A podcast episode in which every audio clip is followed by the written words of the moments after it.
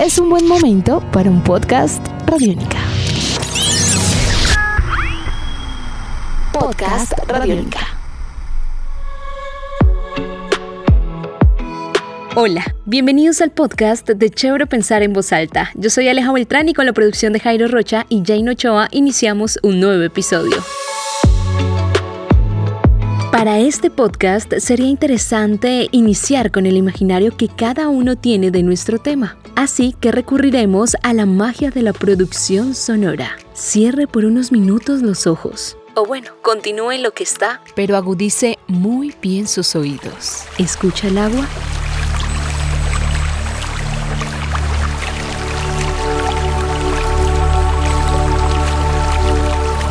Eso que usted escucha tan relajante son las aguas del río Bogotá.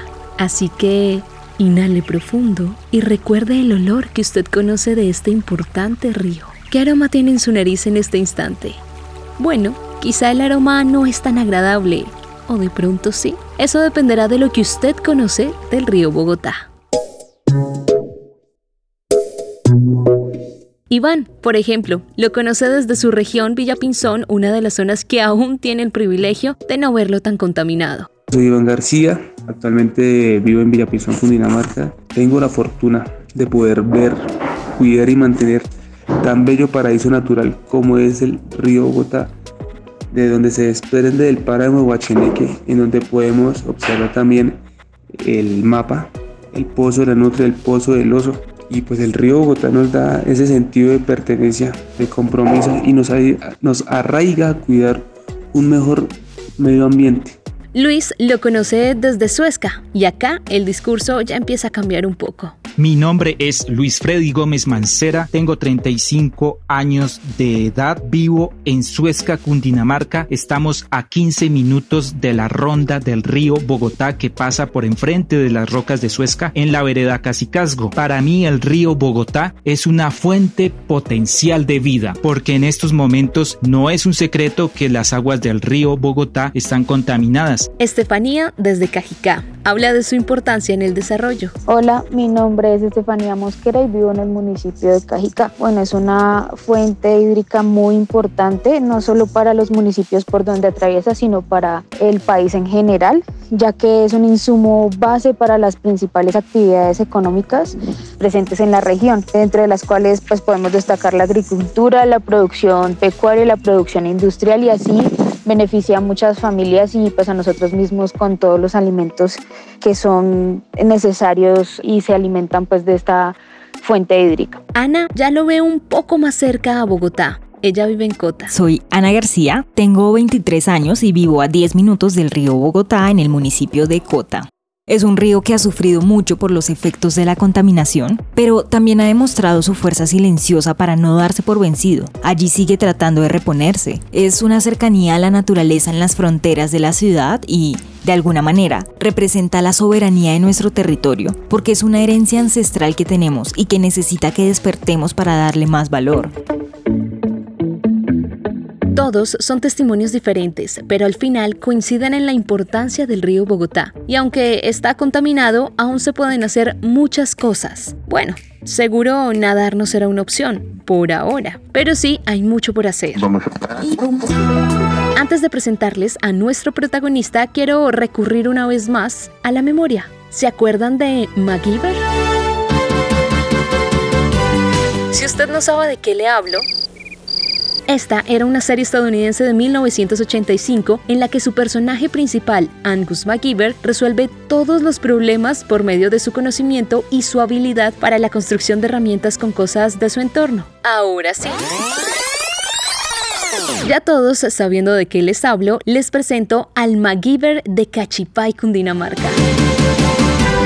Mi nombre es Luis Netalí Leguiza Sierra, más conocido como MacGyver. Eh, tengo 56 años, nací el 3 de octubre del 64 en Miraflores, Boyacá. Mi trabajo que realizo es de cultura ambiental, sembrando conciencia ambiental acá en la zona de, de Cachipay, 114 Cundinamarca. ¿Y por qué le dicen MacGyver? Bueno, mi trabajo acá en Cachipay por el río Bogotá es sin ánimo de lucro.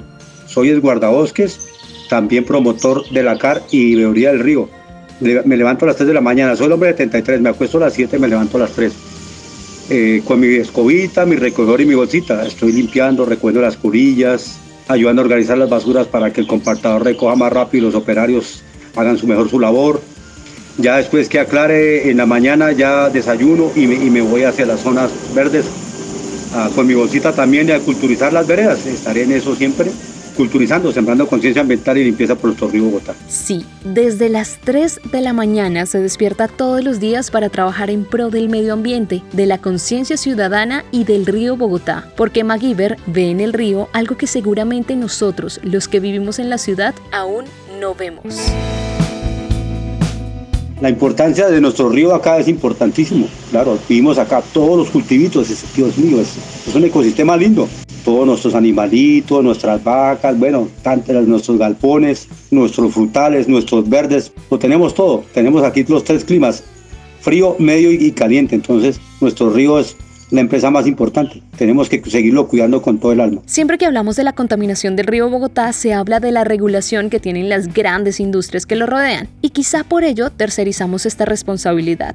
Pero resulta que nosotros como ciudadanos y personas de a pie también tenemos una gran responsabilidad que depende 100% de esa conciencia ambiental por la que trabaja MacGyver. Nuestro río está, se ve contaminado por lo siguiente. Eh, las personas que no tienen conciencia, que arrojan las bolsas en las, en las alcantarillas, eh, los que arrojan las colillas en el casco urbano, los, que siguen deforestando también el río, eso es parte también del ecosistema, los que eh, hacen sus pozos sépticos sin, sin las normas eh, vigentes. Los tipos de desechos que se encuentran más en la frecuencia aquí en el río, aquí en el sector de Cachipay, como, como primera medida, los, los agroquímicos, es difícil, pero no imposible. La falta de conciencia arrojan muchos residuos químicos al, al, río. Eso es lo que más me sorprende. Mucho lixiviado. Eh, hemos encontrado también animalitos muertos, todo.